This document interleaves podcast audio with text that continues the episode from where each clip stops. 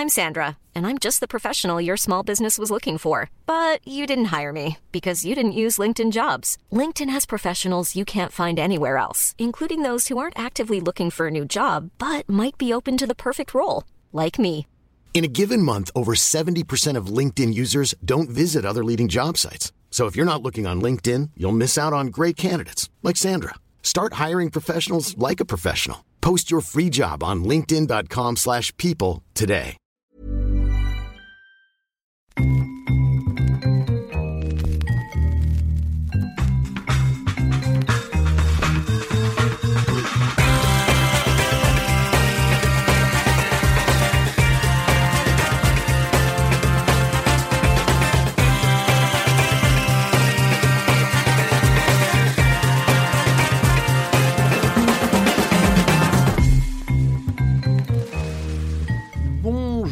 Bonjour, et bienvenue à tous dans le troisième épisode de Channel Random, votre émission qui parle euh, bah, de tout et de rien, avec à mes côtés cette semaine encore une fois Raphaël Masmejean. Bonjour Raphaël. Salut, salut à tous. Au bout du fil, cette semaine, un invité. Euh, nous allons parler cinéma et comédie française. Qui de mieux pour faire ça que le co-animateur de Super Ciné Battle, We Love MDR, After Eight, par la Luc, Daniel Andreev. Bonjour.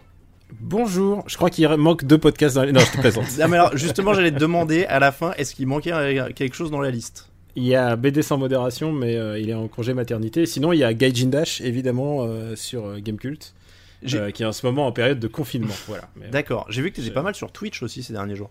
Oui, oui, je Twitch beaucoup en ce moment. Bah, je suis chez moi. Oui. Il n'y a Ouais. pas de sortie en ce moment. Alors officiellement, on le dit, on a le droit de sortir, on enregistre le jour où on a le droit de sortir. Donc, Ah, d'accord, oui, oui, oui, bien sûr. Mais, mais c'est pas pour autant que je prends ce droit. c'est vrai. Euh, bon, en tout cas, très heureux de t'accueillir, Daniel. Euh, encore une fois, euh, on est des auditeurs en plus de Super Ciné Battle, euh, notamment, donc euh, on est très très heureux de t'avoir Ah, bah, sur, un, sur un sujet que tu maîtrises en plus parfaitement. Et, Ça fait et, et en plus, on va parler d'un film a priori, je crois que vous n'avez pas classé, donc on est content, on va presque avoir de l'exclu. euh, Ah, moi, je, je peux pas, je peux pas dire le marbre, je peux juste dire mon avis. Voilà. D'accord. Bon. Euh, en tout cas, donc vous l'avez compris, dans cet épisode de Channel Random, on va parler comédie française, la crème de la crème des comédies françaises. On terminera l'émission comme d'habitude avec vos suggestions et nos recommandations. Premier jingle et on rentre dans le vif du sujet. Il s'appelle Juste Leblanc. Ah bon, il a pas de prénom. Je viens de vous le dire, Juste Leblanc. Leblanc, c'est son nom, et c'est juste son prénom. Euh, Monsieur Pignon, votre prénom à vous, c'est François, c'est juste Oui. Eh bien, lui, c'est pareil, c'est juste. Quelle est la meilleure comédie française de tous les temps? C'est la question euh, que Topito a posée à ses lecteurs et qui nous a inspiré cette émission. Résultat, Astérix Mission Cléopâtre, devant La Cité de la Peur et OSS 117, Le Caire, Nid d'Espions. Daniel, première question, est-ce que Astérix Mission Cléopâtre est vraiment la meilleure comédie française de tous les temps? Ou alors est-ce qu'il est un peu surcoté? Alors, est-ce que c'est la comédie, la meilleure comédie de tous les temps?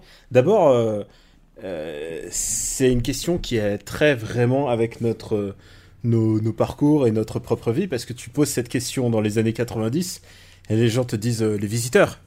Alors qu'aujourd'hui, qui dirait que les visiteurs est la meilleure comédie de tous les temps? Qui trouverait que certains aspects des visiteurs ont pas un petit peu vieilli? Et surtout, est-ce que le fait d'avoir fait des, des suites, est-ce que ça gâche pas un peu tout? Euh, donc euh, je sais pas. Et par exemple, euh, est-ce que tous les gens qui ont dit que Astérix et Cléopâtre c'est la meilleure comédie de tous les temps, est-ce qu'ils gardent tout de Astérix et Cléopâtre? Donc ça veut dire il y a des séquences hilarantes avec Dieudonné. Euh, donc je sais pas, est-ce que ça, pose pas une, euh, une vraie question de est-ce que c'est pas plutôt la comédie doudou de la génération qui a répondu à ce sondage? Parce que si tu, si tu poses la question à, mettons, euh, des gens qui ont 5 ans de plus, ils vont te dire euh, bah, les trois frères. Et les trois frères euh, qui, qui me fait euh, hurler de rire. J'adore les trois frères par exemple. Euh, donc je pense qu'à chaque, chaque génération a sa comédie doudou. Et je suis persuadé que si tu demandes à des vieux, euh, bah, ils vont te dire. euh, bah, ils vont te dire le corneau, tu vois, enfin ils vont te dire des, des grands trucs. Pour moi, je suis amateur de nanar, donc je pense que seul le nanar est intemporel. Tu vois, seul la vraie grosse bouse, seul le film involontairement drôle lui est immortel. La comédie, elle sera, elle, est, elle est dépendante de, bah, de toute la génération qui va la, qui va la regarder. Et en plus, il y a un autre truc, c'est que bah, j'aime bien aussi celles qui, celles qui n'ont pas eu les gros succès commerciaux, celles qui ont été un peu les, les comédies un peu underground, celles qui ont loupé le coche. Tu vois, je pense à Maestro, qui est une super comédie et qui et tu vois, c'est pas c'est pas le, blockbuster qui a été Astérix et Cléopâtre, hmm. mais mais pour et, sans doute parce qu'il n'y avait pas une BD à succès déjà à la base, hmm. tu vois. Mais euh, par exemple, dans les cas récents, euh, Problemos pour moi est une extraordinaire comédie euh, générationnelle qui nous parle de confinement et de pandémie, tu vois. Et, et voilà, si tu la sortais aujourd'hui, là, maintenant, elle cartonnerait. Et donc, je pense que par exemple, Problemos, ça sera peut-être la comédie doudou de de cette génération-là, en moins de tous ceux qui l'auront vu, euh, ça veut pas dire énormément de monde. Mais alors, c'est marrant parce que tu as tapé juste sur plein de trucs. C'est euh, le côté euh, doudou. si tu veux, nous, on a eu le débat sur le, Slack de la rédaction avec laquelle on bosse, avec Raphaël notamment. On défendait un peu l'idée, justement, Mission Cléopâtre un peu surcoté pour ce côté doudou là. Et l'exemple que tu as donné, c'est le bon parce que Raphaël est un peu plus vieux et il adore les trois frères. par par contre, moi, Problemos, je l'ai regardé pour préparer l'émission. Je sors avec une personne qui, qui, est génération trois frères. Hein. Ah, dès que je dis le moindre mot pour dire, ah bah. c'est que le dernier tiers des trois frères, il est quand même vraiment moins bien.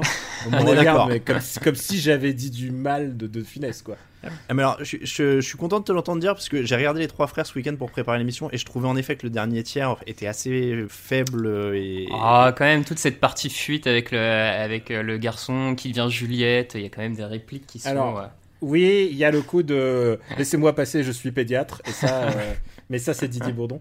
Le truc, c'est que euh, tous les derniers tiers des films des, inconnus, tous sans aucune exception, est toujours moins bien en fait. Ils sont vraiment bons pour les pitchs de départ, pour les séquences de milieu, mais alors les fins en général, ils savent pas les finir.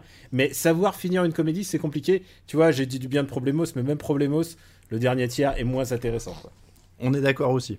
Je, pareil, j'ai regardé hier et j'ai eu un peu plus de mal. Euh, accrocher là-dessus. Euh, est-ce que pour euh, revenir à Mission Cléopâtre, est-ce qu'il vit pas aussi un peu sur son affiche euh, Shabbat, Jamel, Clavier, Depardieu, des guests, tu l'as dit, Dieudonné, je crois qu'il y a Chantal Lobby qui apparaît. Edouard Baird. Edouard Baird. Voilà. Alors le truc qui me paraît vraiment intéressant dans Astérix et Cléopâtre, que, que j'aime bien, moi j'aime bien justement, c'est que moi j'aime bien les, les, choses qui les, les œuvres qui réussissent à capter l'air du temps, le, le Zeitgeist, comme disent comme disent les, les, germanophones. Euh, là, en l'occurrence, elle a clairement trouvé euh, l'air du temps, c'est-à-dire Canal+.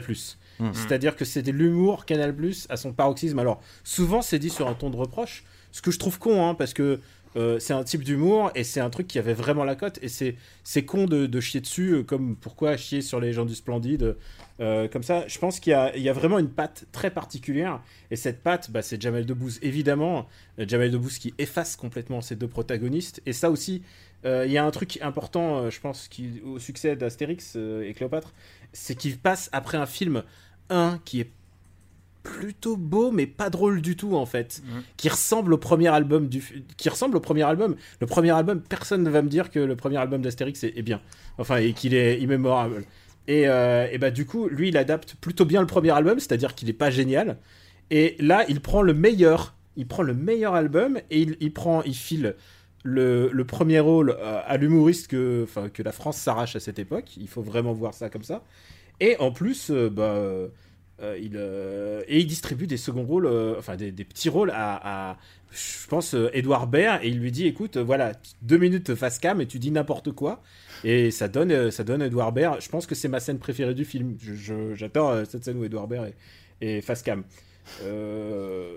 Et puis, bah voilà, quand je dis l'air du temps, c'est que c'est vraiment l'air du temps. Il y a des vannes sur Itinéris c'est SFR, et, et voilà. Je sais pas si, je sais pas si, quand vous aurez des enfants, je, ils la comprendront. Ouais. Oui, non, non, mais voilà. Et après, euh, tu sais quoi C'est et c'est comme euh, les visiteurs et My, Diamant, euh, c'est Polydent, ça passe quoi, tu vois. Oui, c'est sûr.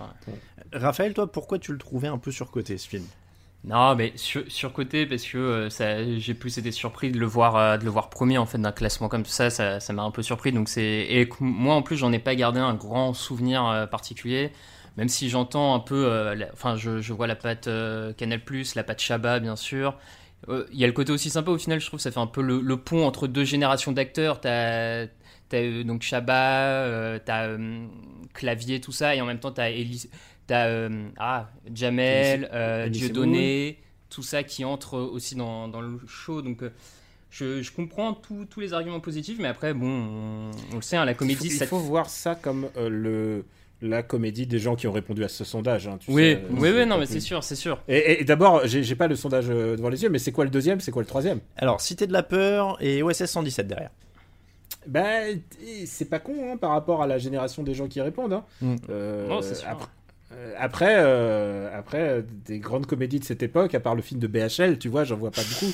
Euh, Il y a. Non, en fait, c'est vraiment intéressant de voir justement que les gens se souviennent de ça. Il y a aussi un autre truc avec Astérix, c'est qu'Astérix, c'est une des productions dramatiques.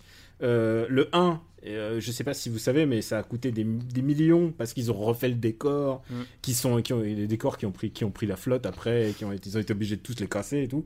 Euh, donc, donc c'était des productions assez difficiles, c'est des productions qui coûtent énormément d'argent, et donc il y a une part de moi et même du public français qui aime bien les drames. Et ensuite est arrivé euh, Astérix 3. Donc tu sais quoi, quand, quand, quand t'as as un truc pas mal et qu'après on te, met, on, te donne, on, donne, on te donne à manger du caca, euh, tout d'un coup euh, Ouais. le truc, le, le, le, le 2 t'as l'impression que c'est du caviar. Et euh, le 3, le 3 vraiment descend la barre de l'ambition cinématographique très très très Très très bas, très bas, Mm. à un niveau que je croyais jamais, je pense jamais revoir un film comme Astérix 3 en fait. C'est un film qui a coûté des millions et qui euh, fait fi de toute, toute euh, ambition narrative, de toute envie de faire rire.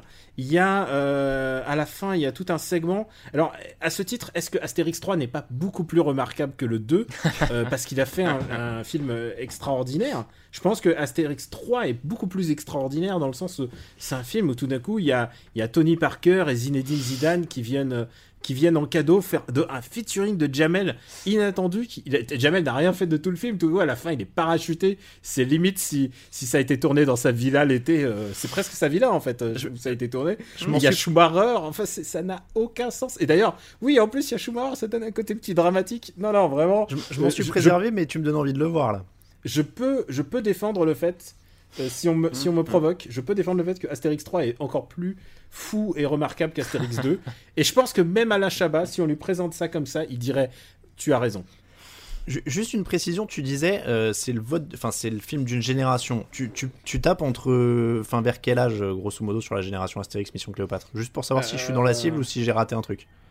Alors voyons voir, je regarde l'âge de ma femme. Euh, hum, Je pense que c'est ce qu'on appelle la. euh, c'est comment on dit les, les millennials C'est un C'est petit peu au-dessous des millennials, c'est 95.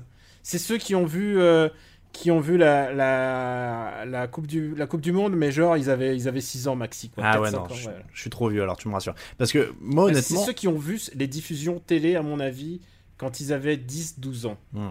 Mais comme moi, euh, pour moi, à 10-12 ans, pour moi, la meilleure comédie de tous les temps, et ça l'est encore, c'est Rabbi Jacob. Et. Rabbi Jacob, il y a- tu vois, tu me demandes ma comédie Ah ouais, préférée. j'allais Rabbi. Jacob, parce que Rabbi Jacob, tu le vois gamin, tu hurles de rire parce que euh, parce qu'il tombe dans le chewing-gum et c'est une scène euh, incroyable. Mais quand tu deviens adulte, tu dis putain, il y a des blagues euh, sur les ethnicités, sur les juifs, sur les arabes, et il y, a des trucs que tu personne n'oserait faire aujourd'hui et, et qui sont en plus du à la fois parce que c'est d'une férocité et à la fois d'une bien-pensance euh, d'un mieux-disant sur la société dans laquelle on veut vivre. Euh, un film comme euh, Rabbi Jacob me paraît beaucoup plus audacieux. Donc je te dirais que je préfère Rabbi Jacob à- à Mission Cléopâtre. Pour n'en citer qu'un, hein, tu vois, je pourrais en citer qu'un. Non mais tu- en fait tu me rassures parce que moi personnellement c'est pareil, c'est une question de sensibilité tout ça, mais étant assez hermétique à l'humour de Jamel, je suis, tot- je suis assez hermétique à Mission Cléopâtre quoi.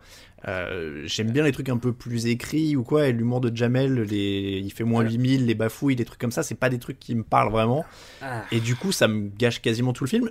À la limite, les meilleurs moments, c'est vraiment Gérard Darmon que je trouve à fond dans l'absurde du personnage et et pour le coup c'est drôle. Donnent tout ce qu'ils ont. Chacun donne tout ce qu'ils Oui, ont. Alors je vais ça, te dire, je vais te dire un truc avec euh, Jamel Debbouze. Son humour c'est assez particulier parce que ça aussi c'est euh, le Jamel Comedy Club. C'est il a il y a toute une espèce de. Au contraire, moi je trouve qu'il y a toute une énergie, mais qui est propre au, au café théâtre, Mm. à, euh, plutôt à l'héritage du café théâtre, que je trouve très intéressante et vraiment d'un mouvement. euh, le Jamel Comedy Club, c'est un truc comme on n'en connaîtra jamais, qui est né euh, presque de euh, ex nihilo, quoi. enfin, genre, du, jour au lendemain, tu t'es retrouvé avec, avec euh, une trentaine de mecs et filles aussi, parce mm. qu'il laissait leur place un petit peu aux filles. Euh, de personnes qui ont à peu près l'humour de Jamel Debbouze, mais avec des variantes à, chaque fois. le truc avec Jamel Debbouze, je me souviens, c'est qu'il a doublé Dinosaure de, de Disney. Et, et, à un moment, à la fin, il jouait le Wistiti déjà, tu vois. Et, et, à un moment, à la fin, il fait une espèce de roulé-boulet, il plonge et il fait Je suis le Zinedine Zidane du plongeon. Et là, je me suis dit, ah, c'est con. dans 20 ans, Disney, ils vont claquer une fortune pour le redoubler. Voilà, c'est ce que je me suis dit. Et c'est ça que je, pense qui est la, limite de l'humour de Javel, c'est que ça parle aujourd'hui, mais je pense que euh, même pour la génération future, d'abord, il a été tellement cloné, le pauvre. Mm. Euh, et, voilà, je pense que. Et lui-même, lui-même doit se poser des questions, genre, comment tu fais rire aujourd'hui alors que, alors que t'es Javel Debbouze et que Je crois que le mieux, c'est de se tourner vers le cinéma, quoi. Mais est-ce que du coup le, le Astérix Mission Cléopâtre c'est assez un Astérix ou c'est un mix justement ah. idéal ou ah, Alors ça c'est un gros truc que j'ai beaucoup, je qui m'a passionné, hein, c'est un sujet qui me passionne. Euh, il y a un truc c'est que il faut voir un, un cas qui s'appelle Uderzo. C'est que euh, c'est un film que Uderzo euh, paie à son âme. Il est décédé le mois dernier. Uderzo détestait. Il a détesté Astérix et Cléopâtre parce que pour lui c'était pas l'humour euh, Astérix. Hmm. Parce que euh, pour Uderzo, et à juste titre, mais jusqu'à une certaine limite, il était le gardien hmm. euh, de l'idée de ce que l'humour d'Astérix doit être. le seul truc, c'est que là, tout d'un coup, il se faisait déposséder de son humour par des gens qui font l'humour d'Astérix en plus, c'est ça qui est fou. C'est que l'humour d'Astérix, c'est un petit peu de parodie, c'est un petit peu de situation d'époque, c'est voilà, c'est un mélange bizarre de tout ça. Mais je pense que si Goscinny avait, c'est ça le plus gros compliment qu'on peut faire à Astérix et Cléopâtre. Si Goscinny l'avait vu, je pense qu'il aurait été ravi. Mais Uderzo, il a senti que ah non, c'est un peu, euh, c'est, je me fais déposséder d'un truc et je peux comprendre complètement le sentiment euh, de ce mec hein, à quand même euh, vers, enfin genre il était, euh, il était dans, on va dire pudiquement dans le dernier tiers de sa carrière. Euh, tout d'un coup, il voit ces jeunes qui font de l'humour que lui ne comprend pas, parce que ça, je peux te dire, je peux mettre ma main à couper que l'humour de Jamel Debbouze, si moi je, moi je peux comprendre à peu près, lui il comprend que dalle. et il voit tous ces Edouard Baird et ces machins et tout ça, c'est pas sa cam. Et du coup, ça c'est peut-être le plus grand grief qu'on peut faire pour Astérix et, et Cléopâtre, c'est que ça empêchait Astérix 3 par la réunion du Splendide. Et ça, mm. euh, c'est le. Donc, euh, Astérix 3 était prévu pour. Euh, Gérard Jugnot avait écrit le film, ça devait être la réunion du, Splendide et tout.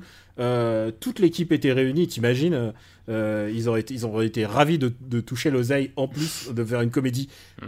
qu'on espère au moins passable. Et non seulement ça n'a pas eu lieu. Non seulement ça a donné un film euh. incroyable comme Astérix 3, mais en plus ça a donné les Bronzés 3. Donc c'est un genre Uderzo est coupable de tout ça. Il, à jamais, à jamais. Voilà, donc euh, euh, voilà, voilà, voilà mon avis pour la question. Et après, j'en parle même pas des autres films. je pense qu'il est toujours possible de faire des Astérix drôles. Celui de merde, excusez-moi, j'ai très Alexandre Astier, non Astier, Astier voilà, le ouais. d'Astier. Euh, et, c'est des bonnes tentatives en fait. À chaque fois, c'est des, des tentatives. Ce seraient des albums de milieu de gamme. Et, et je, pense que, je pense que si tu dis ça à Astier, il serait content. Tu vois, c'est genre, euh, ok, tu peux pas. À partir du matériau de base, c'est compliqué de, de, de, faire quelque chose. Après, euh, tout, le monde, tout le monde est d'accord, personne n'a le génie de Goscinny. Hmm. Personne. Et, et, donc, par rapport à la base de, du bouquin de Goscinny, Chabat, il a fait le meilleur film possible, je pense. Hein. Et je comprends aussi qu'il y a des gens qui sont complètement hermétiques, comme Uderzo ou comme euh, ou comme euh, comme euh, comme quelqu'un qui voit d'un mauvais œil l'esprit canal de cette époque-là. Et, Dieu seul sait qu'il y en a eu tous ces gens. Et en général, tu les détectes parce qu'en général, ils disent l'esprit canal et derrière, ils rajoutent l'esprit bobo. Et tu sais quoi Quand, quand t'entends ce genre de mots, quand t'entends ce genre de mots, tu sais, dans ma tête, je les catalogue, je fais Ah, ok, ok, ça m'intéresse pas ce qu'ils vont dire. Donc euh, voilà, mais c'est des gens qui reprochent à, à cet Astérix-là d'avoir été le reflet de cette génération d'humour, en tout cas. Il y a Joe Star en plus dedans, enfin je veux dire. Euh, il est dedans celui-là? Je sais plus s'il est dedans. Non, alors, dis rien. Je... Non, il n'y a pas Joe Star, j'ai un trou de mémoire. Euh, alors je sais que non, parce que ce sera dans un quiz que je vais vous faire tout à l'heure. Il, ah, a, été, il a été coupé au quatrième scénario. Ah d'accord, voilà. Euh, non mais alors pour revenir sur ce que tu dis, sur ce que tu disais, moi en fait c'est pas, j'ai j'ai aucun problème avec l'esprit canal, au contraire, mais des fois j'ai tendance à trouver que ce film il est pas, il est pas totalement dans l'esprit canal et pas totalement dans l'esprit Astérix, et c'est cette sorte d'hybride qui des fois me me fait regretter qu'il soit pas totalement l'un ou l'autre presque, mais euh, mais je peux comprendre qu'on aime bien le mélange des deux aussi. Euh, Raphaël, Rabbi Jacob, euh, donc pour euh, Daniel euh, en top comédie, euh, de ton côté ce serait quoi? Moi, je, je veux en dire une par décennie, hein, mais. Euh, oui, Raphaël, c'est quoi ta, ta comédie, la, la comédie qui te fait euh, plier de rire, la comédie qui te démonte la gueule de rire Eh ben, euh, c'est peut-être classique, mais je, je pense que c'est le dîner de con. Moi, je, le dîner de con, je peux, je peux le revoir 15 fois et à chaque fois, le, le rythme, les, le dialogue, enfin, je trouve que tout tombe parfaitement. Donc, euh, l'adaptation sans doute d'une pièce de théâtre facilite peut-être ce, ce rythme, ce rythme, euh, voilà, mais je, je trouve que ça touche toujours juste et je, je peux le regarder 15 fois, 16 fois, 17 et ça me, ça me fait rire. Je, ce, ce type au début dont on prend plaisir aussi à se moquer, hein, comme on est tous comme Thierry Lhermitte au début, on, prend plaisir à se moquer de, de Villeray et au fur et à mesure ça se retourne complètement et assez subtilement. Au, au final, le con et, et l'ermite et, euh, je sais pas, moi je, je trouve cette, euh, cette comédie assez grandiose, donc euh, j'irai sur le dîner de con quand même. Fair enough Bah, on- là, on était dans un style en fait de, de comédie complètement différent. Non, t'es dans l'adaptation de théâtre très écrite, Ouais, euh, bah, avec beaucoup ça, moins d'unité de lieu. Moi, temps, moi en fait, euh, j'avoue que je suis beaucoup moins touché par, euh, par tout ce qui est comédie un peu absurde, on va dire, euh, l'école des, des As, euh, Zucker, euh, Abraham Zucker, enfin, la cité de la peur, tout ça, c'est c'est des trucs, moi, qui me touchent, enfin, qui me font moins rire. J'ai du mal avec l'humour absurde. euh, la scène dans la cité de la peur où il saute, par, il saute lors de la course poursuite, puis t'as les mecs qui viennent juger euh, la taille du saut. Tu vois, c'est des trucs, moi, ça me, ça, tombe à plat chez moi. Donc, euh, donc c'est vrai que du coup, j'ai- j'aime plus les, comédies, on va dire, euh, qui ont un style un peu plus classique, euh, où ça va plus se jouer sur vraiment le, dialogue et le rythme que euh, le gag absurde. Mais voilà. Moi, je suis, je, c'est- je l'ai pas en 1, tu vois, mais je suis très team dîner de con aussi. C'est vraiment le film que tu regardes euh, de bout en bout euh, dès que tu tombes dessus à la télé. Et, et on, est, on est opportuniste. Il est diffusé ce jeudi. euh, L'épisode sera mis en ligne juste avant. Donc, euh, et ça a aussi inspiré l'émission. Mais, mais clairement, on est, on est là-dessus. Ah merde, c'est moi le con. Ah non, pas du tout. Ah non, pas du tout. Pas du tout. Mais justement, j'allais demander, Daniel, euh, toi, qu'on traite beaucoup euh, sur, euh, sur We Love MDR des comédies, on peut caractériser ce que c'est qu'une comédie ou alors il y a tellement de types de comédies différents que c'est c'est Ah bah il y a même débat parce que parfois tu sais euh, euh, il y a des comédies on se demande est-ce que c'est vraiment une comédie? Par exemple Mm. euh, en ce moment il y a Quentin Dupieux qui est vraiment euh, bah, dans toutes les têtes. Et Quentin Dupieux c'est quand même des films passablement absurdes relativement bigarrés euh, parfois complètement euh, surréalistes. Euh, il y a un vrai goût de cinéma euh, chez lui mais il y a des films clairement les gens me disent euh, t'es sûr que c'est une comédie Mm. Euh, Il y, a, il y a des films que, par exemple, qui sont parfois, ne serait-ce qu'à une tiers, à un tiers de leur, de leur temps, une comédie. Pour moi, je les mets dans, le- dans la catégorie comédie, parce que d'abord, sinon, il n'y en a pas suffisamment des biens. Euh, mais tu vois, euh, il suffit, euh, voilà, il pour moi, il suffit de me faire rire quelques fois pour que je me dise, ah ok, c'est une comédie, il y a de l'absurde, il y a, il y a un truc comme ça. Euh, mais c'est un débat qu'on a tout le temps, parce que, parce que si tu tombes sur une comédie pas drôle, ça, ça arrive aussi. Mm. Mais tu les vois, les comédies pas drôles. Tu sais, tu sais qu'il y a les, les, les codes de la comédie. Mais le plus subtil, c'est de trouver les films drôles qui n'étaient pas a priori des comédies. Et par exemple, il y en a un que j'adore, par exemple, c'est Les Combattants, euh, avec Adèle Haenel. Et euh, bah, je trouve que euh, voilà, je trouve que là, pour moi, il y a un tiers de film qui est une parodie digne des inconnus de l'armée, en fait.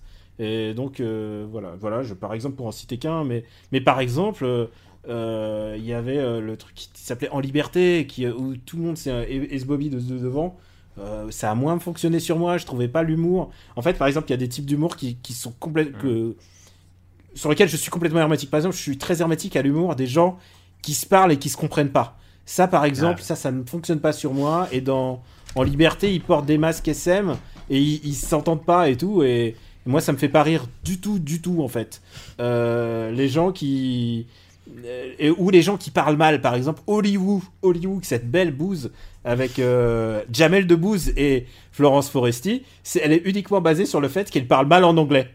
Ils vont, à, ils vont à Hollywood et ils parlent mal anglais. C'est, la seule chose. Ils vont dire You know Batmut ça, c'est nul, c'est nul à chier. Voilà, je déteste Mm, ça. mm, mm. Donc, euh, oui, il y a des humours sur lesquels je suis pas réceptif, mais c'est uniquement une appréciation personnelle. Si quelqu'un me dit que Hollywood il, il est mort de rire devant ça, écoute, je dis très bien, mais, mais on ne marchera pas sur le même trottoir. Voilà, c'est ce que je veux dire. On est d'accord. Euh, et et est-ce qu'il y a un style et une patte française aussi dans la comédie? Ah bah d'abord, il y a une industrie en fait, parce Ouais. qu'il y a, il y a 50, 50 à 60 comédies qui sortent par an. Euh, Il y a genre c'est une comé- c'est un c'est un genre qui ou dans lequel tu peux mettre et Dupieux et euh, et Antoniente et Franck Dubosc et Cadmerade et euh, et Elise Moon maintenant et euh, tu peux mettre tellement de gens là-dedans Alain Chabat tu le mets Mhm. dedans Euh, il y a c'est c'est la l'industrie la plus vendeuse euh, culturellement, une des industries les plus vendeuses culturellement françaises. Parce que euh, si tu regardes, c'est les comédies, les, les seuls trucs qui trustent Mm. les, euh, Le box-office. les, ouais. les, les box-office, c'est c'est les comédies. Et puis en plus, il y a des comédies qui peuvent être assez audacieuses. Je pense à la métamorphose de, euh, de ces dernières années euh, du duo Nakash-Toledano, Mm. euh, où tout d'un coup, ils, ils commençaient à faire. Ils faisaient, ils- le dé- leur début de carrière, c'était des trucs un peu sirupeux. Et genre un peu bon enfant, ah, c'est beau- c'est super la colo, Omar Sy, tout ça, bon d'accord. Et puis au fur et à mesure, ils se sont vraiment posé des questions sur leur cinéma et ce qu'ils veulent faire. Et puis euh, bon voilà, il y a, il y a aussi une nouvelle vague euh, de, de cinéastes, il y a des gens qui... euh, et puis il y a parfois des surprises, quoi, tu vois, genre, tu vois, Gilles Lelouch sorti de nulle part. Euh, Gilles Lelouch, là, c'est... euh, ce qui nous met, euh, c'est euh, une tête, c'est une tête au deuxième poteau à, à la 57e minute, le, le but qui met KO tout un match qui, que tu t'ennuyais et hop, euh, ça, ça sort de nulle part. Euh, je- Gilles Lelouch, euh, il fait deux films, il fait deux films tous les, il fait un film tous les 10 ans et ça fonctionne. C'est un mystère pour moi, Mais- mais, il l'a mérité. C'est vrai que Le Grand Bain, c'est un candidat aussi à ce dont tu parlais. C'est est-ce que c'est vraiment une comédie? Parce que le début du film est pas non plus, c'est pas des barres de rire quoi. C'est pas la Ouais, mais c'est la méthode, c'est la méthode Full Monty quoi. C'est la- c'est Mm. une comédie plus euh, à l'anglaise, basée sur des drames sociaux et tout. Euh, au contraire, il y a plein de choses à faire rire. Et je pense que d'abord les drames sociaux sont beaucoup plus drôles. euh, dans la, dans, mais ça on va pas, faire le comparatif, mais dans l'industrie anglaise du cinéma, il y a y a les rom-coms aussi. Les rom-coms, elles ont disparu, mais parce que c'est Netflix a fait une OPA sur les rom-coms. Il y, a, y, a plein de- y a plein de genres différents. C'est un genre tellement multi, multifacette. Tu vois, Claude Lelouch, euh, euh, ça reste encore de la comédie. Donc, euh, donc, voilà, oui, c'est tellement multifacette. Bon, moi pour euh, pour rajouter au, au top all time, je vais je vais mettre OSS 117. Euh, de mon côté, c'est l'ambiance, euh, l'esthétique, euh, les blagues sur les nazis et les jeux de mots. Euh, moi, tu me dis gratin carotte, par exemple, je suis conquis. tu vois. C'est, euh, je, je suis client de ce genre de truc-là. Jean Dujardin est parfait euh, dans, dans ce truc-là. Il y, y a des blagues. J'aime bien la palette en fait. T'as des trucs absurdes, genre le dialogue dans, dans le carnet d'espion. Euh, tu sais où ils parlent tous de, de trucs à moitié différents. Et puis t'as des trucs très premier degré ou très euh, ou très très bêtes. Et, euh, et je suis hyper hyper client de ces, de Mais ces deux soyons mauvais esprit. Vas-y. OSS 3 par Nicolas Bedos, Oui. Ça C'est- fait peur. Ouais, ouais, euh, qui se passe dans les années 80, Mm. 70-80. Hein ouais. Et J'espère qu'il rendra hommage à Giscard. J'espère. Mm. Parce que si on sort, s'il n'y a pas un hommage à Giscard, euh, je, je tablier. Et C'est vrai que oui. euh, alors, je suis pas. je- Qu'est-ce qu'il a fait d'autre, Bedos D'ailleurs, à quoi je dois m'attendre, moi, en tant que fan d'OSS 117 Je connais pas bien le, le gap de Michel Azanavicius à, à, à Nicolas Bedos. Il faut que je craigne quelque chose ou pas? Bah d'abord, je crois que c'est le même. Mais je- il est trop tôt pour s'exprimer dessus, en fait. euh. Bon, ça Euh, en plus, le film est en cours de montage. Je veux dire, par chance, par chance, le film a, a échappé au Covid-19. et donc, euh, il est arrivé en table de montage avant, euh, avant le début du confinement. Je veux dire, s'il y en a un qui a bien le cul bordé de nouilles, c'est ce mec-là, quand même. Messieurs, euh, on va passer à un petit top 10 pour dire un mot sur les, les autres grosses comédies françaises, parce qu'on a parlé pas mal de all-time. Euh, c'est l'occasion à la fois de vous quizer et de dire un petit mot en bref sur, sur certains gros cartons. Euh, quelles sont les 10 plus grosses comédies françaises en termes de box-office? Ah, bon, alors, euh, tu, tu veux à la, à, la, à la volée, comme ça? Allez, à la volée, euh, je vous dis Bah, ce il y, a que les- vous il y avez. a les visiteurs. Alors, les visiteurs, oui, et dixième, alors, euh, dixième all-time, donc ça compte euh, tous les films, hein, pas que les comédies. Mais est-ce que c'est euh, euh, de tous les temps? Parce qu'il y a la Grande Vadrouille. Grande vadrouille, ouais. Dans le Alors, c'est 10. ça, voilà. Euh, là, euh, donc, dans l'ordre, euh, les visiteurs, il est dixième all-time en France, donc avec 13 millions 7. Mais il y a d'autres comédies devant lui, en effet. Euh, bah attends, on te, les remplit, on te remplit le, le, le, le, car- le- le truc alors. Alors Bienvenue vas-y. chez les ch'tis en 1, c'est sûr. Alors voilà, bienvenue chez les ch'tis. en 1. Alors il y en a quelques-uns remarquables sur lesquels on peut dire un mot quand même. Bienvenue chez les ch'tis en 1, il est euh, quasiment jamais évoqué dans les tops des meilleures comédies. Donc pourquoi C'est un ovni? Est-ce qu'il a tapé bon à un moment euh, sur Parce un que- Parce que souvenir c'est un buddy movie plus qu'une vraie comédie. Je pense que, surtout parce que, en fait, Bienvenue chez les Ch'tis, t'as l'impression que ça parle des Ch'tis, mais en fait, ça parle surtout de l'amitié de deux, deux hommes. Hmm. Je pense, hein. Mais après, euh, je pense que c'est. Tu sais quoi, je vais... c'est un cas intéressant et je me... je me pose plein de questions sur ce film que j'apprécie pas tant que ça. Bah, c'est- vrai que c'est relativement poussif aussi, une fois passé le pitch de base Après, et euh, les présentations. enfin, euh. ça a été quand même montré qu'il y a eu un boost des, des ventes euh, de tickets dans le nord de la France. hein. Il, y a des il y a quand même des cinémas dans le nord de la France où les gens ils sont retournés 4, 5, 6 fois. Alors peut-être pas de la- atteindre les 19 millions, je vous l'accorde, il n'y a pas que le nord de la France, hein, mais je, je pense que le, le, le chi- le- le chiffre correspond aussi à une région qui était un peu maltraitée cinématographiquement et qui a euh, trouvé peut-être un peu de fierté euh, dans ce film à être mis euh, à l'honneur et, euh, et voilà. Et 20 millions 4 même. hein. Je disais Ah, bah, 19. tu vois. Ils sont, euh, ils sont encore plus hauts, mais oui, c'était une folie en 2008. euh, bienvenue chez les ch'tis. Il y a, il y a un touchable qui est derrière au box-office, ça aussi, c'est comédie ou pas en fait? Euh, bah oui. Ouais. On, ouais, on met en comédie, ouais. Bah, ça aussi, euh, euh, bien pensance absolue. Et, et aussi un autre truc, c'est que. Euh, euh, et en même temps, enfin, je- bien pensance, c'est c'est un mot qui sonne très vulgaire et c'est con, euh, mais plutôt bon sentiment en fait, plutôt dire. Et ce qui me paraît essentiel dans, dans cette comédie, c'est aussi euh, le rapport à l'argent. C'est plus le rapport à l'argent qui me. Je pense que c'est plus une comédie sur le pognon et sur le Mm. relationnel euh, de vassalité. Ça, ça c'est des gros mots là tout d'un coup, euh, euh, que sur euh, que sur l'handicap même quoi. Mm. Alors, derrière, on a la Grande Vadrouille à 17 millions 2, vous en aviez parlé. Bon, là, on est dans les classiques euh, multidiffusés, re-re-rediffusés. Euh, Qu'est-ce qu'on a d'autre derrière alors? Je, je vous Il va y avoir des tuches. Eh ben non, alors j'étais étonné. Ah, a- c'est les tuches parce que c'est en cumulé, ouais. Ouais, il n'y a pas les tuches dans le top 10 des comédies. Ah, alors du coup, euh, faut qu'on te remplisse le. Ouais, le con, non je vous écoute. Alors, le dîner de con, oui. Je... Pourquoi je l'ai perdu sur ma ligne Mais oui, il est... euh, non, non, d'ailleurs, non, il n'est Ah. pas dans le top 10 des comédies. Non, euh, Il est un euh, poil plus bas. Il est à 9 Euh. millions 2 et il est euh, 32e au général français. Ah oui, quand même. euh, Alors les visiteurs, vous les visiteurs, vous l'avez dit. Astérix Ouais. Mission Cléopâtre, on en a parlé, donc il est 7ème au général, 14 millions et demi. Les visiteurs, c'est 13 millions 7.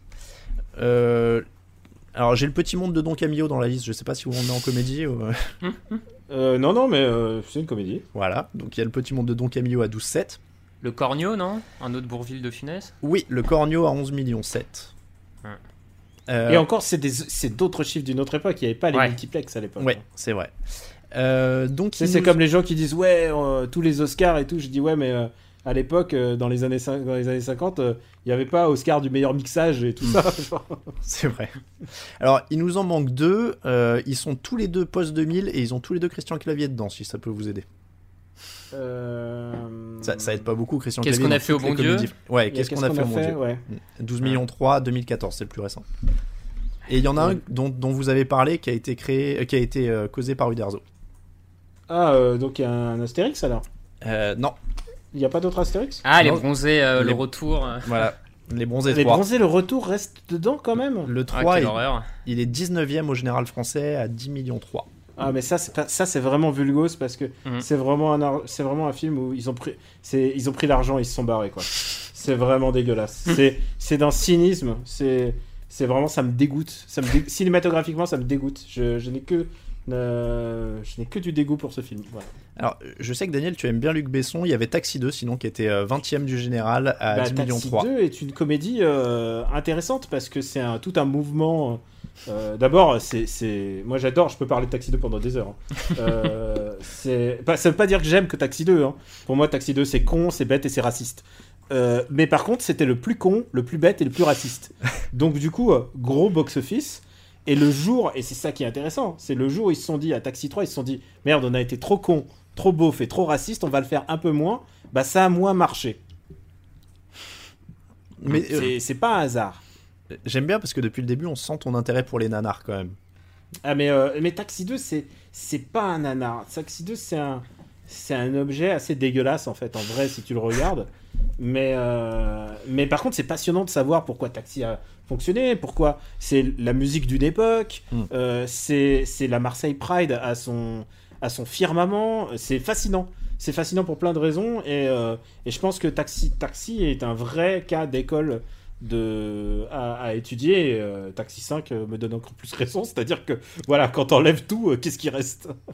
Mais de- Taxi 5, je l'ai pas vu. C'est quoi? C'est un reboot? C'est la suite? C'est un, soft reboot. Le, le petit jeune et le, le neveu de, de, de Daniel. Ok, d'accord. Voilà. Euh, donc on l'a dit, pas de tuche, pas de camping non plus, euh, ou d'entendue en général, je crois, dans le, dans le top 10. Ouais, mais il n'a pas démérité pour le- l'ensemble de son œuvre. C'est vrai, il y en a quelques-uns qui sont, euh, qui sont en dessous. Euh, c'est quoi l'état de la comédie française actuellement? Ah bah là, elle est confinée, là, je veux dire. Euh, bah écoute, il y a, il y a toujours un Danny Boone euh, qui vient chaque année ou Mm. tous les deux ans qui arrive et qui... Le Danny Boone, euh, il met personne d'accord et il fait, il fait 20 millions.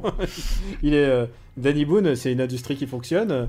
Euh, Non, il y a toujours les têtes d'affiche. Euh, je veux dire, si Franck Dubosc a réalisé son film et que son film est pas mal, ça laisse quand même une plage d'espoir, tu vois. J'ai- Je voyais passer pas mal de papiers à un moment, comme quoi la comédie française était de droite. Alors j'en vois pas assez pour euh, juger ça, mais euh, est-ce que ça, ça, se vérifie ça, c'est ou- complètement con. Ah bon C'est complètement con. Elle est, elle, est ce que, elle est ce que tu veux, la comédie. C'est-à-dire, évidemment, euh, si tu demandes à Christian Clavier de faire le vieux réac, un rôle pour lequel il s'est préparé toute sa life, évidemment, ça va être de droite. Mais euh, tu peux pas dire que Problemo, c'est pas une comédie de gauche. Euh, enfin, je veux dire, euh, oui, enfin, c'est, c'est complètement grotesque. D'abord, ouais, non, c'est vraiment, c'est vraiment des étiquettes. euh, Oui, bien sûr, mais tu peux dire ça parce que euh, c'est des papiers à sensation euh, au Mm. moment de la sortie de Qu'est-ce qu'on a encore fait en bon Dieu ou des trucs comme ça. Et évidemment, tu peux surfer là-dessus. Mais en vrai, la comédie, il y en a toujours eu. La comédie, c'est un truc politique. et au contraire, quand elle est apolitique, c'est justement là où tu dois te méfier. C'est qu'est-ce qu'elle est- qu'est-ce qu'elle essaie de te vendre comme soupe, quoi. On va passer à un petit quiz, messieurs, sur les comédies dont on a parlé. Ensuite, on passera au top 5 euh, all-time de chacun, et puis on, on les. on Voilà, je sais pas si je sais pas si mon fils tiendra là. Je- Ah. je peux pas- Alors, on, on va essayer de, de Gardez faire. votre all time pour vous. Je pense que je peux. On, on va essayer de faire bref. En tout cas, le quiz c'est très bref, mais c'était juste pour jouer un petit peu là-dessus. Euh, quel réalisateur a pris la caméra devant une pendant une journée sur Astérix Mission Cléopâtre le jour où il y avait 200 figurants? Un, un réalisateur qui est venu en guest très connu français. C'est pas Luc Besson? C'est Luc Besson, ouais. Ouais. Bon, si, là, Raphaël, a priori, t'as peu de chance euh, Ah face bah à ouais, là, sur les quiz ciné. Non, non, ouais. euh, tu rigoles. euh, c'est- pas, c'est pas impossible que. Alors attends, Euh, c'est du trivia. euh, Il y a des trivia que je connais pas. hein. alors là, il y en a une qui est précise. Combien de sandales ont été nécessaires au tournage d'Astérix Mission Cléopâtre, Cléopâtre? Euh, deux, ils marchaient tous pieds nus. Non, je déconne, je sais pas. J'ai pi- j'ai piqué sur Allociné d'ailleurs, hein, je le dis. Il a fallu 5000 sandales sur, euh, sur Astérix Mission Cléopâtre. Euh, Joe Star devait incarner un personnage égyptien qui a finalement disparu. Donc elle a une quatrième version du scénario. Quel était le nom du personnage? Ah putain, je me souviens. C'était Nick Lapolix. C'est ça. C'était Nick la police. La Euh, Polix, la Polix. Polix, ouais. Ah, je sais pas, moi je l'avais avec un, je l'avais avec un S.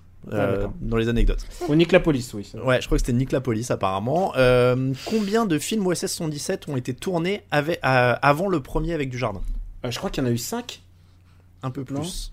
Ah merde, j'aurais dit 5. Mais je sais plus. Je sais Raphaël pas du tout. Je sais pas du tout. Il y en a eu 7. dernière question, dans quel pays a été tourné Le Caire nid d'espion? Maroc. Euh... Ouais, c'est le Maroc, ouais. Raphaël ouais, c'est dessus. Maroc, ouais. c'est le Maroc. Euh, voilà donc pour euh, quelques petites questions quiz. Euh, et bah du coup on va vous laisser avec, euh, on va laisser euh, Daniel avec le top 5 si, euh, si tu as une minute et que ton, ton fils te laisse, le, te laisse le faire. Allons-y, euh, confiné que je suis. Ah, mais euh, j'ai pas préparé mon top 5. Alors, tu veux les comédies que je kiffe euh, de tous ouais, les temps, comme ça? c'est, perso, euh, voilà, c'est ce qui te fait kiffer toi, tes 5 comédies. Euh, donc alors il y a Problemos dont j'ai beaucoup parlé et j'adore Problemos. Euh, moi j'adore les comédies sur le malaise et donc je vais te recommander une comédie et et pardonnez-moi si jamais vous si vous n'aimez pas, je suis désolé, mais c'est une comédie horrible qui s'appelle Garde alternée et c'est une comédie où Didier Bourdon est un espèce de riche riche pacha notable euh, et qui dont euh, deux femmes, de très très très belles femmes se battent pour avoir euh, pour avoir la garde en fait. La garde de Didier Bourdon et c'est Didier Bourdon genre euh, d'aujourd'hui hein, c'est pas le Didier Bourdon jeune de la télé des inconnus. Et c'est super malaisant Euh, et moi j'aime bien le- les comédies du malaise quoi parce que clairement c'était pas fait pour me faire rire mais c'est tellement c'est tellement le malaise que je jure-le de rire. Il y a des scènes d'une glauquitude ultime. Vous imaginez même pas euh, deux belles femmes qui regardent un, un, un mec devenu handicapé euh, en train de bander. C'est des trucs que tu reverras jamais dans ta vie. Euh, donc j'en ai encore trois à recommander. Ouais. Bah écoute, puisqu'on est dans la Didier Bourdon exploitation, je suis très Didier Bourdon sexuel. Je trouve que c'est Didier Bourdon, c'est Christian Clavier en sympa. Et avec, en plus, avec et le talent et la sympathie. Il y a, je pense que dans toutes les dernières, je, je vise les dernières années hein, quand même, les, les comédies des dernières années. Euh, je pense que il y a une grande injustice, c'est le, le non-succès euh, de Jackie au royaume des filles, euh, qui est la comédie de Riyad Satouf qu'il a tournée après Les Beaux Gosses. Et c'est une comédie ultra affûtée.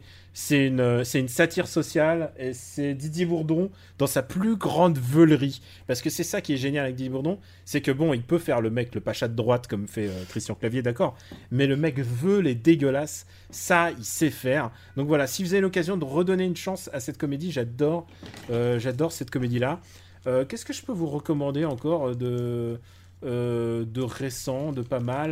Moi, je trouve, moi, j'aime bien le, par exemple, le, tout ce qu'est en train de faire euh, les comédies. Je trouve que euh, Victoria, par exemple, de Justine Triet est euh, extraordinaire. Si vous avez manqué ça, c'était en 2016 et c'est une vraie, vraie, vraie bonne surprise. Donc, je voulais à la fois aussi dire qu'il y a des réalisatrices quand on leur donne leur Alors, Garde alternée est réalisée par une femme, Victoria aussi, et c'est pas du tout le même univers en l'occurrence. Il y en a un qui est un peu plus bourgeois et l'autre qui est un peu plus intellectuel, et c'est sur une femme qui est au bout de sa vie et qui tombe amoureuse euh, de Ah, Vincent Lacoste. Mm. Franchement, Virginie Efira et Vincent Lacoste, c'est un couple que j'ai envie de voir au cinéma. En général, je suis les comédies que fait Vincent Lacoste parce que je pense qu'il a du flair. Je, je, je m'oriente aussi, euh, d'abord, je les vois toutes, mais je m'oriente aussi par rapport au- à ce que font les comédiens, à, à leur choix de carrière. Et je pense que ce que fait Virginie Efira et ce que fait euh, Vincent Lacoste est en général toujours intéressant. Et euh, dans la nouvelle garde, euh, je ne sais pas si vous avez vu euh, La loi de la jungle euh, de euh, Antonin Perejatko. Ouais. Euh, et ben voilà, ça c'est vraiment très très très puissant. Euh, ce mec-là a vraiment une ambition de ciné euh, euh, assez intéressante. C'est vraiment l'esprit euh, fluide glacial, mais aussi un peu Gottlieb que j'aime. Euh, c'est et en plus, il y a, il y a un Vincent Macaigne génial. Donc, ça, moi, j'adore, euh, j'adore Vincent Macaigne. Je pense que c'est aussi un des, un des mecs, euh, des, des nouveaux gars qui montent dans la comédie, les comédies françaises. Euh, Vincent Macaigne qui arrive à, à- à négocier des bons rôles. J'attends maintenant que des, des jeunes pousses comme Jonathan Cohen aient leur grand film, tu vois. Et euh, bah voilà, voilà pour dire quelques-uns, quelques-unes des comédies euh, qui fonctionnent. Euh, je trouve que on manque de rom-com en fait. J'adore les rom-com, il y en a très très peu. Euh, et puis euh, bon voilà, je vais pas vous recommander de regarder euh, des, des trucs du genre le Grand Bain parce que le Grand Bain vous l'avez tous déjà vu, c'est pas c'est pas grave. Vous avez pas besoin de moi pour voir, voir le Grand Bain. Vous avez pas besoin de moi pour voir Dupieux. Euh, mais voilà voilà, j'ai quelques comédies qui me viennent qui me viennent Pas comme mal. ça. Bah écoute, Euh, il faut, je pense que euh, ah, j'y repense. Papa ou maman, c'est pas mal aussi. Papa ou maman, c'est vraiment intéressant parce que c'est vraiment du mauvais esprit. C'est un père et une mère qui vont euh, se chamailler jusqu'à jus- jus- jusqu'au bout pour savoir qui euh, ne va pas avoir la garde. Ils font tout pour se Mm, rendre mm. dégueulasse. ça. Et Laurent Lafitte et, Mari- et Marina Foïs en parents dégueulasses, c'est génial. Ouais. Je me souviendrai toujours du père qui fait pleurer son fils en lui ramenant pour son anniversaire. euh, Son fils, il commence à pleurer parce qu'il y a un cadeau. Il dit Bah quoi, euh, c'est une pirate de Tefal. Euh, genre, genre, voilà, ça c'est du mauvais esprit comme j'aime. Euh, voilà, je vous, voilà les quelques comédies que je vous recommanderais euh, à la volée, mais vraiment au dépoté. Vous m'avez pas prévenu sur un top 5. Là, voilà, c'est dans les comédies récentes dans lesquelles il faut taper. Et puis sinon, allez voir les classiques. Les classiques, vous t'en as parlé. euh, tu vois, le dîner de con, c'est toujours, immémorable. Euh, voilà. Eh ben écoute, merci beaucoup parce que euh, j'ai une très très mauvaise culture ciné et là tu m'as donné une super euh, playlist de trucs à regarder. Ah, là, donc, tout ce que t'as là, c'est je garantis avec mon sang. Bon, après, euh, c'est possible que nos problemos, euh, pro- nos problemos, problemos, euh, c'est possible de passer à côté. Hein, Ouais, mais pour pour- moi, c'est une des vraies bonnes. En plus, il y a Blanche Gardin, il y a Eric Judor, mais un- le Eric Judor post. Euh, post Dupieux, donc c'est un mec qui s'interroge sur, sur le cinéma qu'il veut faire et tout. C'est super, c'est vraiment super. Alors après, je dois avouer que Problemos, moi je l'ai regardé hier justement et j'ai trouvé ça pas mal, mais je trouvais que ça s'essoufflait un peu. Ah bah ouais, euh, dernier tiers mon gars, le ouais, dernier tiers ouais. des comédies c'est hardcore. Mais même euh, le seul dernier, le meilleur dernier tiers pour moi, c'est de toutes les histoires de la comédie, hein, c'est les Monty Python. Tu peux Mm. rien faire au-delà. Bon, bah, on n'a même pas parlé de La Cité de la Peur d'ailleurs, qui fait partie de ces films qui, pour le coup, eux, faiblissent pas trop et, et finissent bien aussi. Euh, bah ouais, c'est vrai. Bon, ben on, va- on va te laisser filer, Daniel. On te remercie énormément. Bah merci, euh, merci, Ouais, à vous, merci. euh, merci de votre patience parce que voilà, il faut que j'aille faire les, les couches, biberon, tout ça. Aucun souci, aucun souci. Non, non, merci à toi. C'est- ma vie maintenant, voilà. Bah, écoute, euh, bon courage. Je sais pas si on dit bon courage parce que c'est pas non plus. non, euh, non, c'est un pur plaisir. Voilà, on- tout le monde nous dit que c'est un bonheur, donc. euh, Non, non, alors c'est faux, c'est faux. Ah, moi je sais pas, moi je. c'est un plaisir, c'est pas un bonheur. Pour, l'instant, on marche que à la recommandation, on n'a jamais testé encore. Donc, euh, Bon Non. courage à tous. Bah, et, euh, merci bah, encore, en merci- tout cas. Merci de votre accueil. merci à toi. Donc, Raphaël, nous sommes euh, tous les deux, on va enchaîner avec nos top 5. Euh, Je te laisse commencer ton top 5 all-time des comédies. Bah écoute, euh, top 5, euh, j'en ai déjà parlé, donc Dîner de con forcément. Euh, les trois frères aussi, moi je suis grande, grand, grand fan des inconnus, clairement, ils pourraient faire à peu près n'importe quoi, que je, ça me ferait rire. Et... Quoique, je pense qu'ils ont, ils sont pas loin d'avoir, d'avoir fait la pire comédie avec l'extraterrestre, mais c'est Ah, encore je l'ai un pas autre... vu euh, celui-là. qui est d'une nullité absolue, mais enfin. bon. Donc les trois frères. Après, je fais un package OSS 117, je mets les deux, j'arrive pas à les départager, Mm. je voilà. La grande vadrouille, moi je, je pense que tout top 5 doit, doit avoir un Louis de finesse quand même, et, euh, et en plus là avec Bourville, euh, voilà. Et le cinquième, euh, je suis parti sur très classique, mais le Père Noël est une ordure, du, du splendide, parce que moi il me fait mourir de rire, et, Mais et voilà. Je crois que ça fait aussi partie des obligatoires dans ce top 5 d'avoir un truc du splendide. Ouais, un truc quoi. du splendide. Et, et juste un, un que j'ai mis en 5 bis, je me permets, mais parce que il est, il est souvent pas trop, euh, pas trop évoqué, mais moi j'avais beaucoup, et du coup là ça sera plus sous forme de recommandation, j'avais beaucoup rigolé devant Les Beaux Gosses de Riyad Satouf, son premier film, euh, qui est une comédie euh, d'ado, on va dire, mais Mm. qui, si tu compares avec d'autres comédies d'ado, notamment américaines, qui est d'une finesse à côté, euh, une finesse assez absolue dans le dialogue, tout ça. Et avec Vincent Lacoste notamment, qui est absolument incroyable. Alors, moi, je vais te dire, j'ai un truc où je diffère avec toi, c'est sur euh, Louis de Funès, j'accroche pas des masses. J'ai peut-être pas assez vu ou pas au bon moment, je sais pas, mais c'est c'est pas un truc sur lequel j'accroche. Donc, moi, j'ai fait comme toi, j'ai mis les deux OSS ensemble parce que je trouvais ça dommage d'en mettre deux dans un top sur 5 parce que j'adore les deux. Euh, donc, moi, c'est en 1 pour tout ce que j'ai cité. Euh, je mets la Cité de la Peur quand même en 2. C'est vrai qu'on en a peu parlé. ouais. On en a peu parlé, hein. Euh, Ouais. c'est- quand même. Alors, je sais que toi, t'accroches pas. Pourquoi t'accroches pas sur euh, ce Bah, film moi, c'est ce que je- j'expliquais un peu tout à l'heure. Moi, j'accroche pas parce que j'ai vraiment du mal avec l'humour absurde. Et Mm. quand je dis absurde, c'est pas tellement une situation qui peut être absurde, c'est un ensemble de. En fait, c'est ce- quand euh, l'irré- l'irréel et ce qui est hors dehors d'un film rentre dans le film. C'est vrai que j'ai Mm. beaucoup plus de mal avec ça. Et euh, c'est pour ça que je suis pareil. Je, je le disais, je- du coup, moi, je vais très peu accrocher avec les Y a-t-il un pilote dans l'avion, tout ça, parce que c'est totalement la même veine de comédie. Et euh, moi, ça me fait. Quand, quand le, le mec dans la cité de la peur, il marche dans le couloir, le tueur, et que t'as un tableau de classe avec euh, les Oui. leçons de géographie du, du Burundi, tu vois, moi je.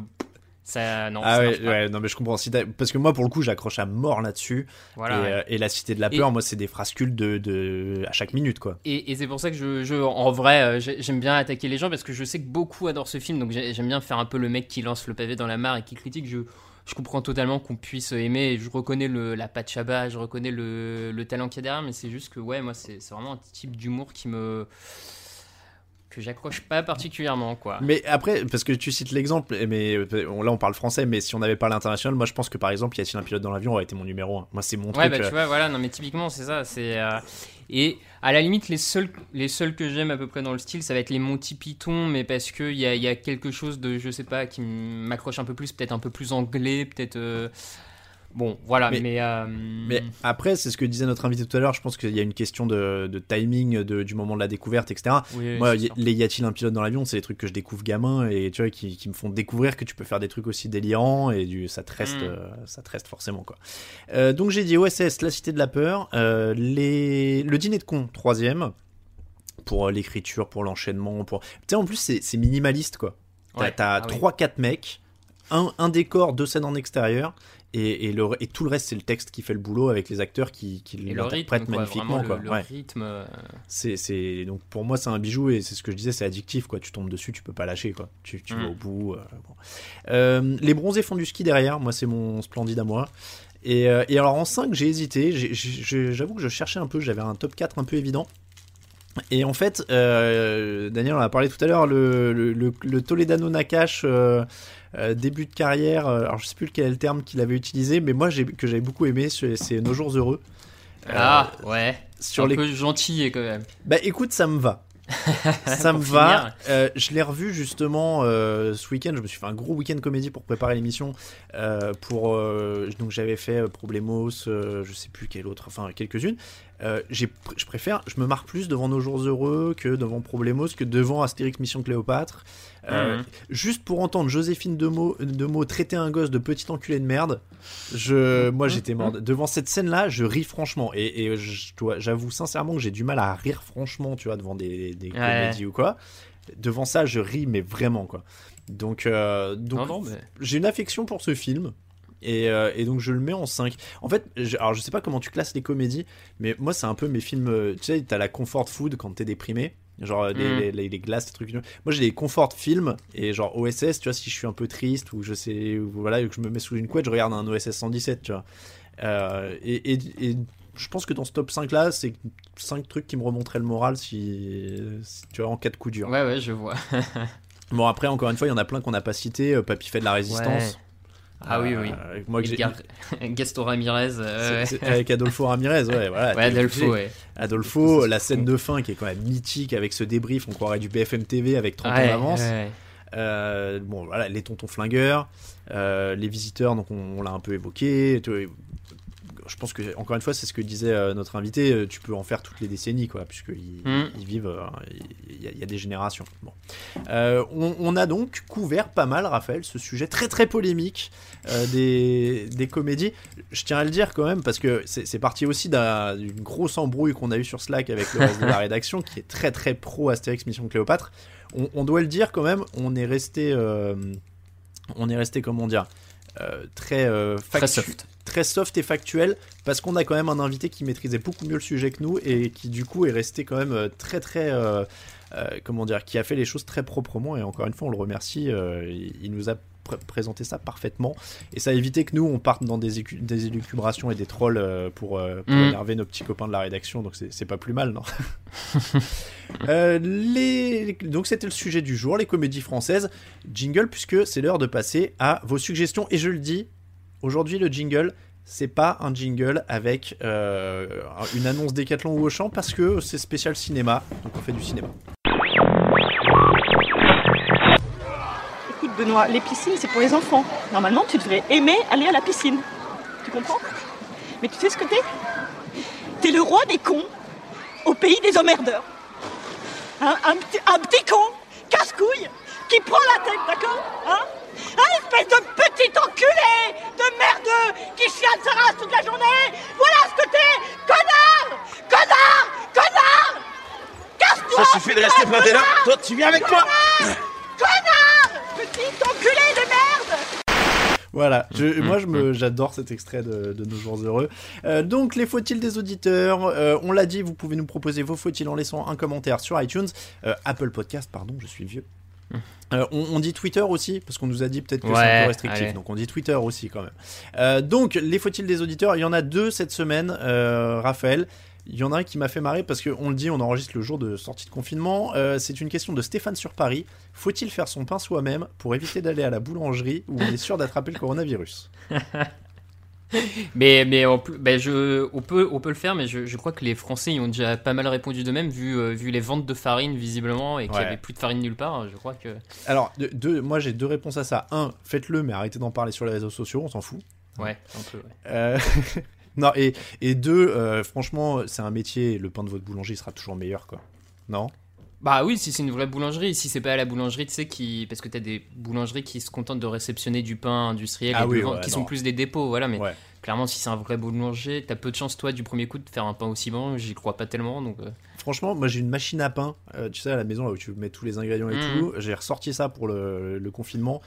Euh, c'est- la mie est bonne, mais la croûte, franchement, faut pas avoir les dents sensibles. hein, parce que moi, j'ai cru que j'allais y laisser euh, Mhm. une couronne. hein. Donc, euh, donc non, la boulangerie tous les jours, rien que pour respecter le fromage que vous mangez, parce que j'y tiens beaucoup, il faut une vraie bonne baguette. Donc, euh, donc non, mettez un masque et puis allez-y. Hein. Euh, question de Brundir, faut-il écouter des podcasts et si oui, lesquels? Alors ça, ça pourrait presque faire une émission, mais euh, on, peut donner des petits, des petits coups de cœur. On en a donné dans les recos la dernière fois. Euh, bah écoute, euh, oui, bah déjà bien sûr il faut il faut écouter. Euh, bah on en parlait avec notre invité. Euh, moi moi clairement je conseille je conseille en podcast cinéma Super Ciné Battle qui l'anime. Je, mm. je, trouve ça vraiment génial comme comme podcast cinéma abordable sans sans trop mais avec beaucoup d'informations et de la qualité sans que ce soit trop sans que ce soit le, le, masque et la plume de, de, France Culture quoi on va dire ou de France Inter d'ailleurs je sais plus. Inter, Oui Inter. Inter ouais je crois. Bon, voilà. Euh, Super Ciné Battle, j'aime vraiment bien. Euh, sinon, après, euh, Affaires sensibles. Ouais, J'allais dire Affaires sensibles, c'est presque hors concours parce que c'est un oui. replay radio. Oui, mais, euh, mais franchement, euh, bon, affaire sensible, c'est un, incontournable. Mais à la limite, pour rester sur le ciné, on va pas en faire trop parce qu'on va s'en garder sous le coude pour nos recos de temps en temps quand même. Mais euh, pour rester sur le ciné, moi j'adore deux heures de perdu. c'est un, moment de détente du mercredi qui est, qui, est, quand même incontournable. Donc voilà, mais oui, super ciné battle. Et, et, donc on le disait, si vous avez accroché sur ce que disait Daniel sur les comédies françaises, vous pouvez l'écouter aussi sur We Love MDR, qui, est, qui est un podcast consacré aux comédies françaises en particulier. Donc, donc n'hésitez pas. Voilà pour les euh, faut-il de les fallait-il et les faut-il pardon des auditeurs. N'hésitez pas donc sur Twitter euh, at podcast et puis sur les commentaires euh, iTunes, vous laissez votre commentaire en mettant la question dedans et on sera heureux d'y répondre. On l'a dit de temps en temps, on en fera une émission spéciale s'il y a matière. On, on, est encore en stade d'évaluation de, ce qui fait une émission complète ou pas. on se teste sur certains sujets. En attendant, les recommandations.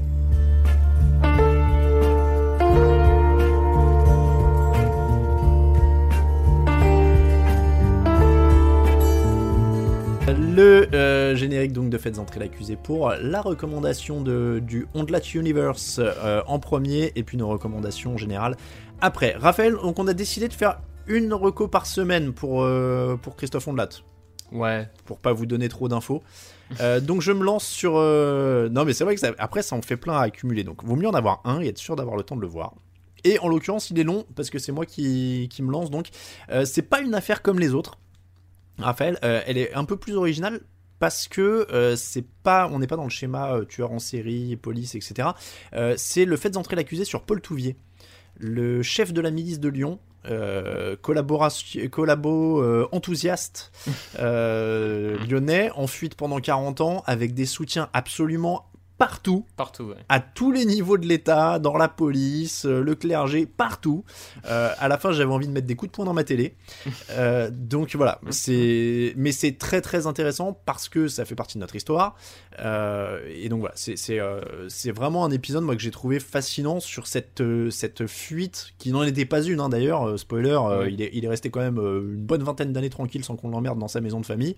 donc voilà, c'est pas le seul malheureusement. non, regarde Bousquet qui allait manger tous les dimanches à l'Élysée sous Mitterrand euh, alors qu'il a fait torture. Bref, passons. Voilà.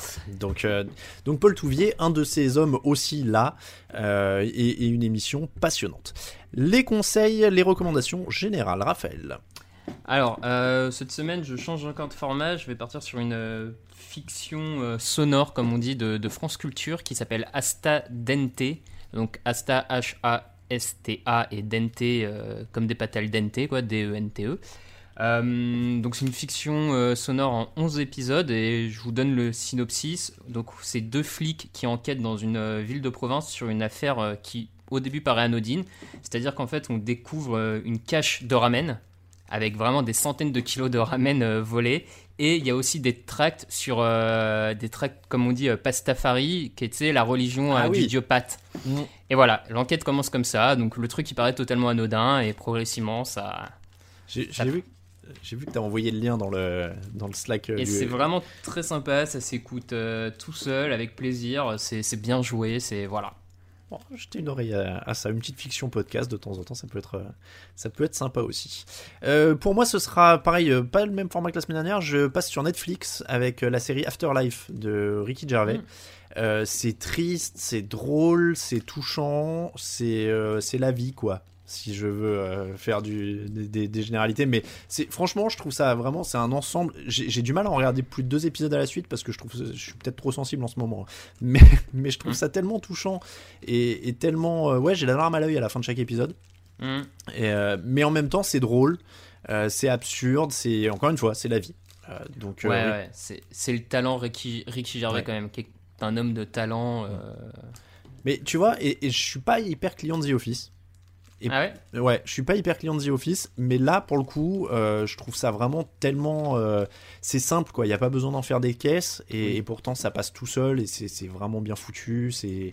Encore une fois, je, vrai, vrai, vrai coup de cœur pour cette série. J'en suis, euh, je sais pas, à 4 ou 5 épisodes, mais, euh, mais ça me suffit. La saison être 2 est conquis. sortie en plus. Oui, la saison 2 est sortie, Ouais, en ça. effet. Ouais, c'est comme ça que je l'ai découvert, en fait, parce que ça s'est mis à la une de Netflix. Mm. Donc, euh, donc voilà, ça c'est euh, ma recommandation pour cette semaine. Et c'est comme ça qu'on termine l'épisode 3, Raphaël. Euh, petit service après-vente de l'émission précédente, quand même. Euh, comme, on, comme on va essayer de le faire de temps en temps, c'était l'émission bière. Euh, juste pour dire, en résumé le service après-vente en un mot, j'ai envie de boire de la bière et je vais Ah, bah, essayer de m'y mettre. C'est juste bravo. que on sort à peine de déconfinement, mais franchement, en la réécoutant, en faisant le montage, en mettant en ligne et tout, je me suis dit, Ah, ils, ils m'ont ils m'ont intéressé, il faut que je, je teste des ah bah trucs. tant mieux. Et, et d'autant plus avec les, hum, le compte Twitter, euh, puisque donc euh, bon, je vous donne les coulisses. Hein, Raphaël euh, gère un peu le compte Twitter, euh, et, et donc t'as fait, t'as demandé aux gens de poster leurs photos de bouteilles de bière, et du coup genre je prenais des notes. Et, et d'ailleurs je suis jaloux, la tienne elle est trop cool avec les aliens dessus là. Ah bah écoute, je, je, je, je pourrais t'en t'en filer la prochaine fois qu'on se voit en vrai. Mais j'espère que ce sera, euh, j'espère que ce sera bi- bientôt, mais on est toujours, euh, on est à plus de 100 km, donc on a toujours pas le droit de se voir. hein. C'est vrai. Donc euh, bon. Mais ouais non, elle a l'air cool. J'aimais bien l'étiquette déjà. J'ai été conquis par les petits, euh, les petits- la petite soucoupe volante. Ouais, plutôt cool. ouais. Bon, merci beaucoup Raphaël en tout cas pour ce troisième épisode. Eh ben merci à toi et puis à Daniel euh, qui n'est Ouais. plus là mais qui était avec nous. Ouais, merci encore à, à Daniel Andreyev euh, qui était avec nous pour cette émission. On le rappelle, vous pouvez le, le suivre sur Super Ciné Battle, After Eight, euh, mon Luc, We Love MDR. Euh, il est aussi sur Twitch Kamui Robotics euh, et son compte Twitter c'est Kamui Robotics également. Euh, voilà, on le remercie encore d'avoir été avec nous. Euh, pour vous abonner au podcast, vous pouvez y aller sur toutes les plateformes habituelles et YouTube. Euh, N'hésitez pas à laisser des commentaires et des étoiles sur Apple Podcast. Les Twitter et Facebook de l'émission, c'est CRandomPod, at CRandomPod. N'hésitez pas aussi euh, à vous abonner, hein, ça vous permet d'avoir les, les dernières nouvelles plus rapidement. Euh, et, on... et puis bonne libération à tous d'ailleurs, puisque vous êtes, euh, vous êtes officiellement libre euh, au moment où on, a- on enregistre ce podcast. Restez prudents quand même, évidemment, mais bonne sortie de confinement à tous. Merci beaucoup Raphaël, Merci à toi. à bientôt tout le monde. Ciao.